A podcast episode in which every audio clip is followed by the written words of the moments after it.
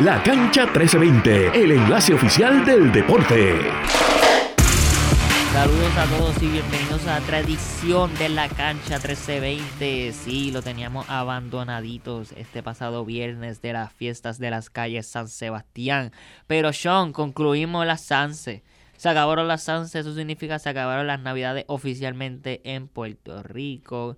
Eh, Sean, ¿cómo tú estás? Sé que tú y yo estuvimos allí a la carga en las mismas Sanse, de 6 a 6 prácticamente. Todavía estoy recuperándome, pero ya estoy mucho mejor, gracias a Dios. Subimos y bajamos las calles, señores y señores. Bueno, tú subiste y bajaste las calles. Yo estuve parado casi 12 horas, ¿verdad? Con todo el gentilicio que, que, que, Nos hubo, rodeaba. que hubo, exacto, porque hubo, hubo, hubo muchas personas en esta edición de, de, de la SANSE. Eh, se rompieron récords de, de asistencia comparado al año pasado. El mismo jueves, el, el día que se supone que todo esté tranquilo, el, di- el día más, más chill, más relax de la SANSE. Mira, mano, el año pasado eh, la asistencia fue de cuánto? De 24 mil. Y este año fue de 45 mil, mano. Se duplicó, se, casi se duplicó. Se duplicó ese número. Así que hubo mucha gente, mu- mucha actividad, eh, mucha festividad. Y pues sí, el pueblo de Puerto Rico, mano, dijo presente en estas fiestas de la Sanse. Yo por lo menos dije presente solamente jueves y viernes por cuestiones de trabajo, pero después de eso, acho, mano, tuve, tuve que descansar. Tuve que descansar. Yo quería dar presente viernes trabajando, viernes por la noche, sábado y domingo, pero no pude. Lamentablemente, este pues, no pude asistir a la estancia, estaba recuperándome y también otros compromisos que uno tiene. Pero nada, aquí estamos a la carga eh, debido a que estábamos trabajando en la estancia, no hubo un episodio el pasado viernes. Y el- en el episodio de hoy no voy a discutir lo ocurrido en el fin de semana sobre los playoffs de la NFL porque voy a guardarlo cuando regrese Jorge y se integre con nosotros en el próximo episodio del podcast. Pero nada, la semana pasada, Sean, una semana cargada de distintas noticias Sí. en la NBA y a nivel también de los deportes puertorriqueños. Antes de entrar en detalle, quiero recordarle a la gente que deben seguir a la cancha 1320 en Spotify, descargar la aplicación para teléfonos Radio Isla Móvil y seguir a Radio Isla 1320 en nuestras redes sociales Facebook, Instagram, Twitter, Threads. En todos lados estamos como Radio Isla 1320 o Radio Isla TV. Y en Radio Isla Móvil, la aplicación y nuestro portal radioisla.tv pueden sintonizar todos los episodios de La Cancha 1320. Y Sean, quiero comenzar este podcast discutiendo eh, la, la noticia triste que ocurrió el miércoles de la semana pasada y es que Dejan Milo, Milojevic, ahora mía si pronuncié mal el nombre, es que es un apellido serbio. Él fue eh, coach, eh, dirigente, eh, asistente de dirigente para los Golden State Warriors y la semana pasada lamentablemente tuvo un problema de salud, ¿verdad? Fue, fue martes que tuvo el problema y el miércoles falleció de un ataque al corazón. Esto es una noticia que, ¿verdad? Le ha tocado el corazón a todo el mundo del baloncesto, especialmente a los jugadores de Golden State y a los jugadores serbios, porque él fue un No gran- solamente una gran aportación para el baloncesto serbio. no solamente a los jugadores serbios, sino también a um, muchos jugadores de la región balcánica que sabemos que eh, son bastantes. La NBA, sabemos que se ha expresado jugadores como Ivica Subac, jugador croato, que en un momento dado estuvo bajo las alas de este Darko. Darko es que se... Sí, de Darko, que eh, estuvo bajo las alas de, de Darko y fue un gran mentor antes de iniciar su carrera NBAista. Eh, y, y pues sí, mano, este, en, años hemos visto cómo los serbios han acaparado la NBA de, ¿verdad? En la cancha y, en, y desde el aspecto técnico también. Así que, sin duda alguna, eh, la organización de Golden State y la NBA ha perdido a una gran persona, a un gran, a un gran técnico como fue, como fue Darko. No, este, mala mía, te, te corrijo aquí, es Dejan. Su nombre es Dejan Dejan. Milojevic. Milojevic. Sí, Sí, Dejan y Milojevic. también, muchachos, Jokic eh, y el dirigente de los Raptors se vieron. Yo no sé si tú viste el partido. Un partido donde los el Raptors. dirigente de, de- de los Raptors es, es- es el que se llama Darko. Sí, él usó una jugada de Dejan en su partido. Se puede decir como recordándolo en memoria. Y ya mismo vamos a entrar en más detalle de las cositas que están pasando en la NBA. Pero Sean, yo estoy triste. ¿Por qué? Cuéntame. Porque Carolina perdió la final de la Liga. Béisbol Profesional Roberto Clemente, los Chico, criollos de Te lo, Caguas. dije, te lo dije antes de iniciar el episodio que Carolina no las podía ganar todas, mano. No, mano. las bueno, ganamos el baloncesto superior nacional masculino, eh, femenino. Y nada, pensaba que íbamos a hacer el triplete como lo hacen en, la ligas, en las ligas de soccer. Pero lamentablemente los gigantes de Carolina cayeron ante los criollos de Caguas en un partido número 8. O sea que esta serie se fue a, a 8, a 8 partidos. Normalmente las series finales de ciertas ligas de baloncesto, béisbol, hacen un máximo de 7 juegos. No, la liga este año la extendió a 9 partidos y Carolina estaba a punto de hacer el comeback de la serie como tal, ya que Caguas estaba dominando, pero en la noche de ayer, domingo, los criollos de Caguas derrotaron a los gigantes de Carolina 4 a 1, lo cual significa que Mala mía, que estaba leyendo aquí la noticia. Los criollos de Caguas se coronaron como campeones de la Liga de Béisbol Roberto Clemente. Y este es el título 21 para la franquicia. Cumplieron su título 21 el 21 de enero. Qué ironía. Y también la liga está, ¿verdad? Formada tras el legado de Roberto Clemente, número 21. El 21 es por todo el lado. So, felicidades a Yadier Molina, a los criollos de Caguas por esa victoria. Eh, ¿Verdad? Vamos a ver si en noviembre, diciembre, enero del año que viene estoy este, proclamando a los gigantes de Carolina como los campeones de la Liga de Béisbol Profesional Roberto Clemente, o pueden ser los cangrejeros, pueden ser otra de los criollos de Cagua, los indios de Mayagüez, los leones de Ponce. Eso está por verse. De verdad que eso está por verse. Pero felicidades a Caguas por el título. Y bueno, también en otras noticias, Sean, yo no sé si tuviste esta noticia, se me fue aquí, mala mía, el, el nombre del joven. Pero ya que estábamos hablando de soccer la semana pasada, un mediocampista puertorriqueño firma con el Real Madrid. ¿Qué tú crees de eso? ¿Puerto Rico ahora expandiéndose al mundo del soccer? Sí, sí, y lo hemos visto durante los últimos años. Puerto Rico cada vez más, en estos últimos años también la llegamos bastante, bastante cerca de clasificar a una Copa eh, de Oro con CACAF, que no lo hacemos, no, no me acuerdo desde hace cuánto, o si hemos clasificado en algún momento.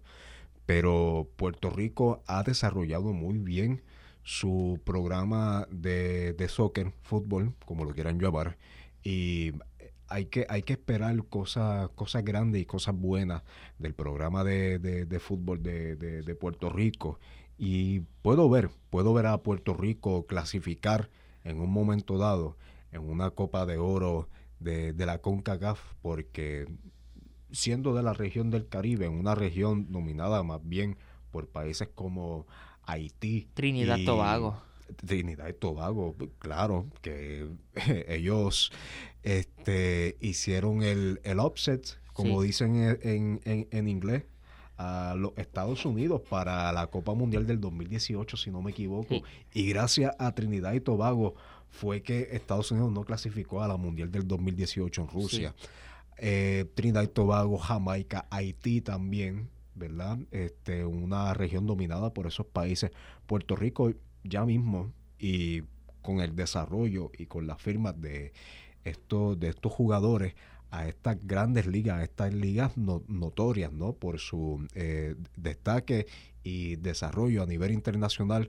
Yo veo a Puerto Rico en un momento dado clasificando a una Copa de, de Oro con CACAF, no ganándola y si acaso no saliendo de una fase de grupo, comparando, ¿verdad? a países contrincantes como Estados Unidos, México, El Salvador, Honduras, Guatemala, entre otros.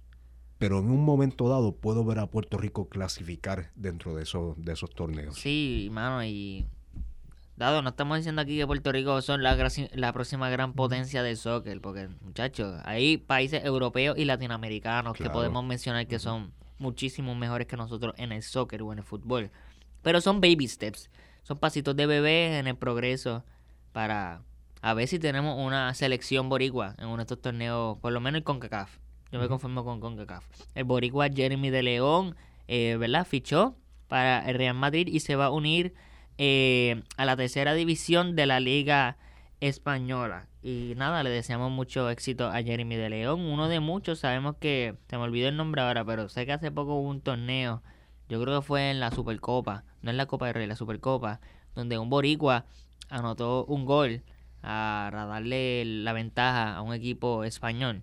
Puerto Rico se está dejando sentir en esta liga de soccer. Y bueno, volviendo a la NBA, Sean, ¿qué hay por ahí en la NBA? Sé que el próximo mes, en las próximas semanas, se aproxima el All-Star Break. ¿Qué está pasando en la liga? Yo me invito, pues están pasando un par de cositas. Par de cositas han pasado específicamente ayer, hermano.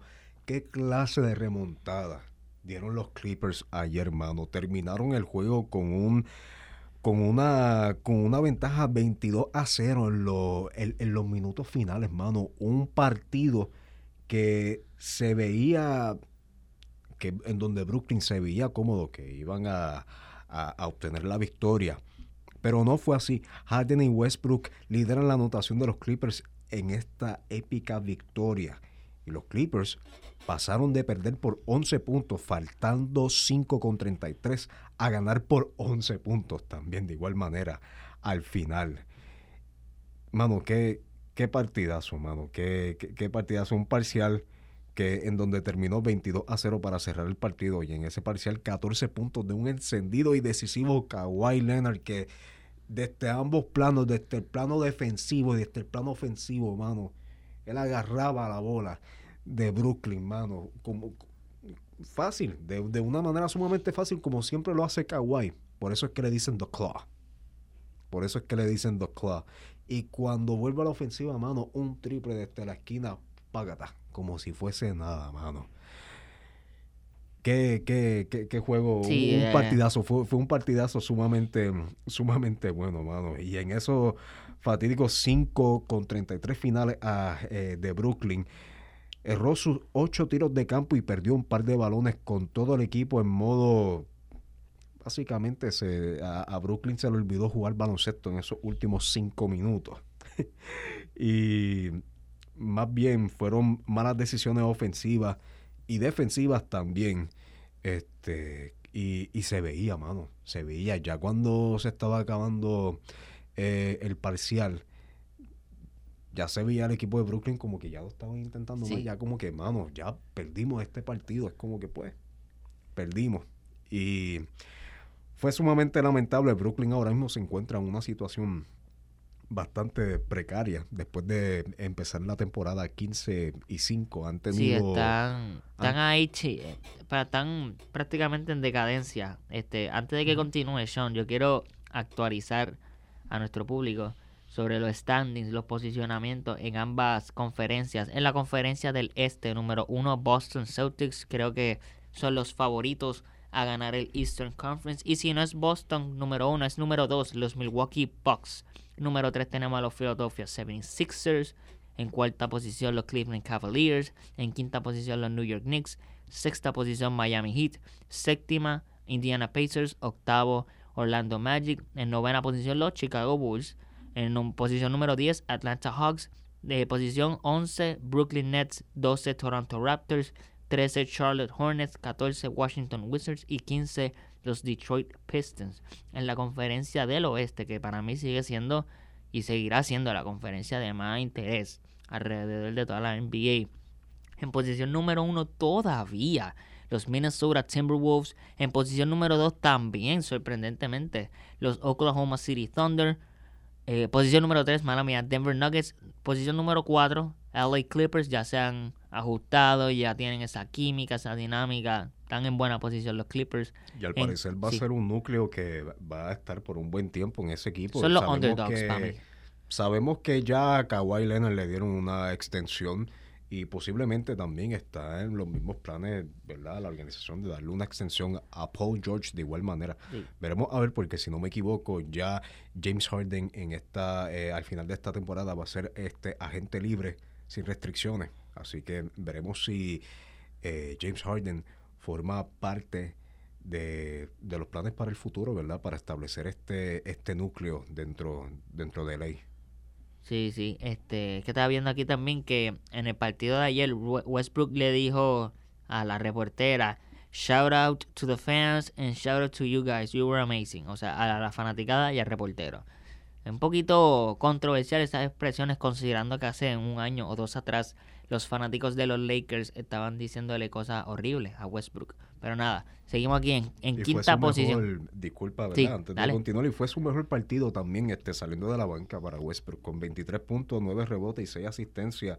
Y y teniendo unos porcentajes de tiros de campo y de tres bastante respetables, sabemos que Westbrook no es el jugador que solía ser antes, ¿no? Este, ya no es el jugador más eficiente, pero ayer tuvo, ayer tuvo muy buen partido y hay que, y hay que reconocerlo, mano. Hay que reconocer lo que salió de la banca con, mucha fuerza y fue sin duda alguna eh, una de las piezas claves, si no la pieza clave dentro de, la victoria que, que, se le atribuyó a, ayer LA ante Brooklyn. Sí, también tenemos aquí en quinta posición los New Orleans Pelicans, sexta posición Dallas Mavericks, séptima posición Phoenix Suns, octava posición Sacramento Kings, en novena posición Los Angeles Lakers, décima posición los Utah Jazz, en posición número 11 The Houston Rockets, posición número 12 Golden State Warriors, Memphis Grizzlies en posición número 13, Portland Trail Blazers posición número 14 y posición número 15 The San Antonio Spurs. Sean, algo que pasó en el fin de semana también es que por primera vez después de 20 partidos consecutivos los Boston Celtics perdieron en su casa y quién fue? Que nada más y nada menos que los Denver Nuggets. Jamal Murray, Nikola Jokic entraron al TD Garden y lo pusieron silencioso, calladito. Eh, ¿Tú crees que Boston se va a mantener en posición número uno, considerando que esto les va a dar home court advantage? Y te lo pregunto porque hemos visto en las últimas temporadas como el home court advantage o el ventaja, la ventaja de casa local en, en estos partidos de playoffs de postemporada no funciona para nada. El año pasado Milwaukee número uno, dominando el este, Miami lo eliminó. ¿Saben qué tú crees que esto les beneficia a Boston dado es una derrota? Pero tú crees que ellos deberían como que dejarla caer y, bajar por lo menos a segunda posición y que Milwaukee siempre suba número uno y que a Milwaukee sean quienes lo eliminan primero o no? No, creo que no. Eh, Boston, sin duda alguna, creo que se va a mantener sólido en esta primera posición dentro de una conferencia del Este que si comparamos eh, los equipos en segunda y tercera posición, sí, tiene a Milwaukee y Filadelfia eh, dentro de esas dos posiciones, pero sin duda alguna Boston ha sido el mejor equipo en esta conferencia este y creo que va a terminar siendo el mejor equipo eh, dentro de esta dentro de esta conferencia.